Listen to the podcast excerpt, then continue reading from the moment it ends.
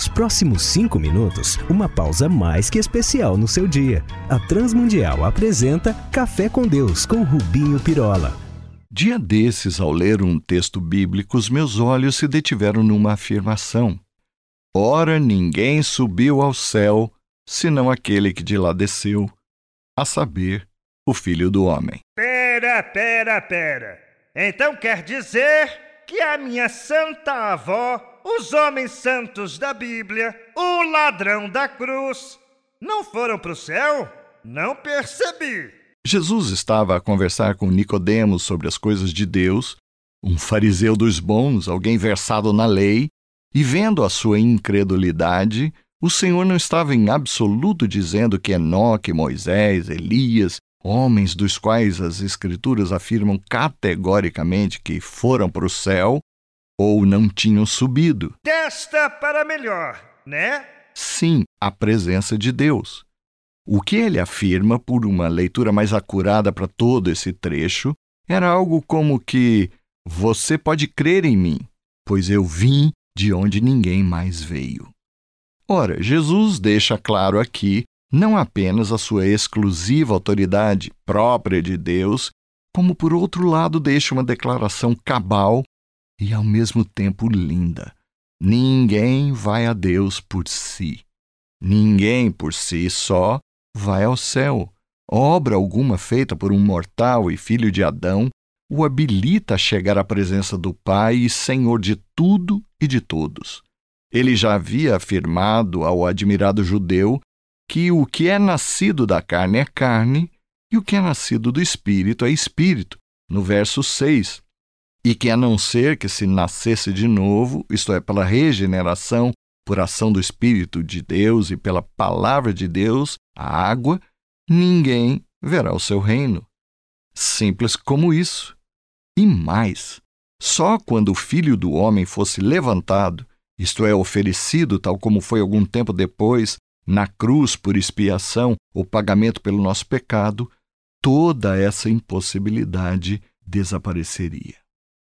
Então, a tal Babel, é, aquela torre de que nos fala Gênesis 11, de 1 a 9, fala-nos de toda a pretensão humana e, mais do que isso, carnal, terrena e até demoníaca que existe em nós vez ou outra um inflar do orgulho humano. Pois esse trecho das Escrituras mostra claramente que essa torre não foi apenas mais um empreendimento imobiliário para a moradia humana. Disseram os que a construíam: Vamos lá, macacada, e edifiquemos para nós uma cidade, uma torre cujo topo chegue até os céus, e tornemos célebre o nosso nome, para que não sejamos espalhados por toda a terra. Gostei do macacada! É a tal licença poética, né? Sim, eles não tinham outro objetivo a não ser fazer o que está por trás de muitos dos empreendimentos e esforços humanos. Chegar onde Deus está, chegar a ser como Deus, alcançar o poder e o controle sobre a nossa vida e de tudo que nos acontece. E disso nem a crentaiada escapa. Como é que é? Sim, Babel representa a nossa vã tentativa de nos sentirmos seguros pelos nossos esforços e conquistas ou pelas nossas riquezas, pelo poder que julgamos adquirir. Babel revela como que numa paródia ou parábola a nossa pretensão de tomarmos o lugar de Deus, como aconteceu com Adão e Eva, que queriam saber como Deus sobre o bem e o mal ou como Satanás, que queria o lugar mais alto lá dos céus. Babel revela essa aspiração de fazermos-nos sozinhos e dispormos sempre e exclusivamente sozinhos ao que nos diz respeito.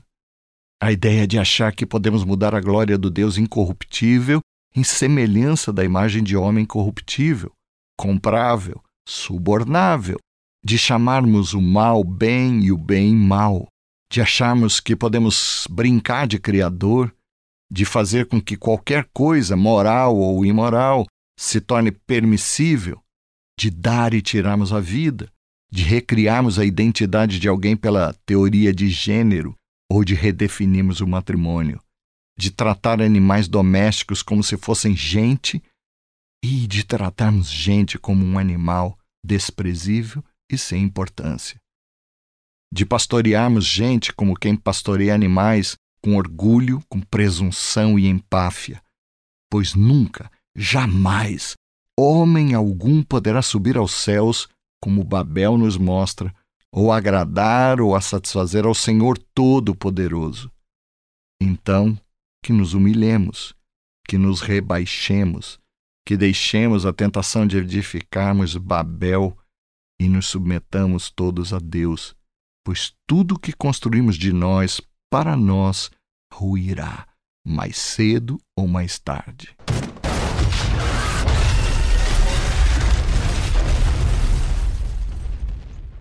Vamos falar com Deus?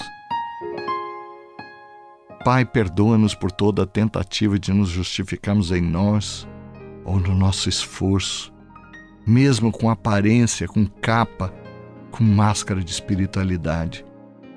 Nos dobramos diante de Ti e a Ti nos submetemos. A Ti e a Tua palavra, a Tua verdade, a Tua lei e vontade. Por Jesus pedimos-te. Amém. Eu sou o Rubinho Pirola e quero dizer que vou ficar muito feliz se você nos escrever, mandar seu e-mail ou telefonar, mande sua dúvida, sua sugestão, até a sua bronca. E isso vai nos deixar bastante felizes. Um grande abraço, que Deus o abençoe.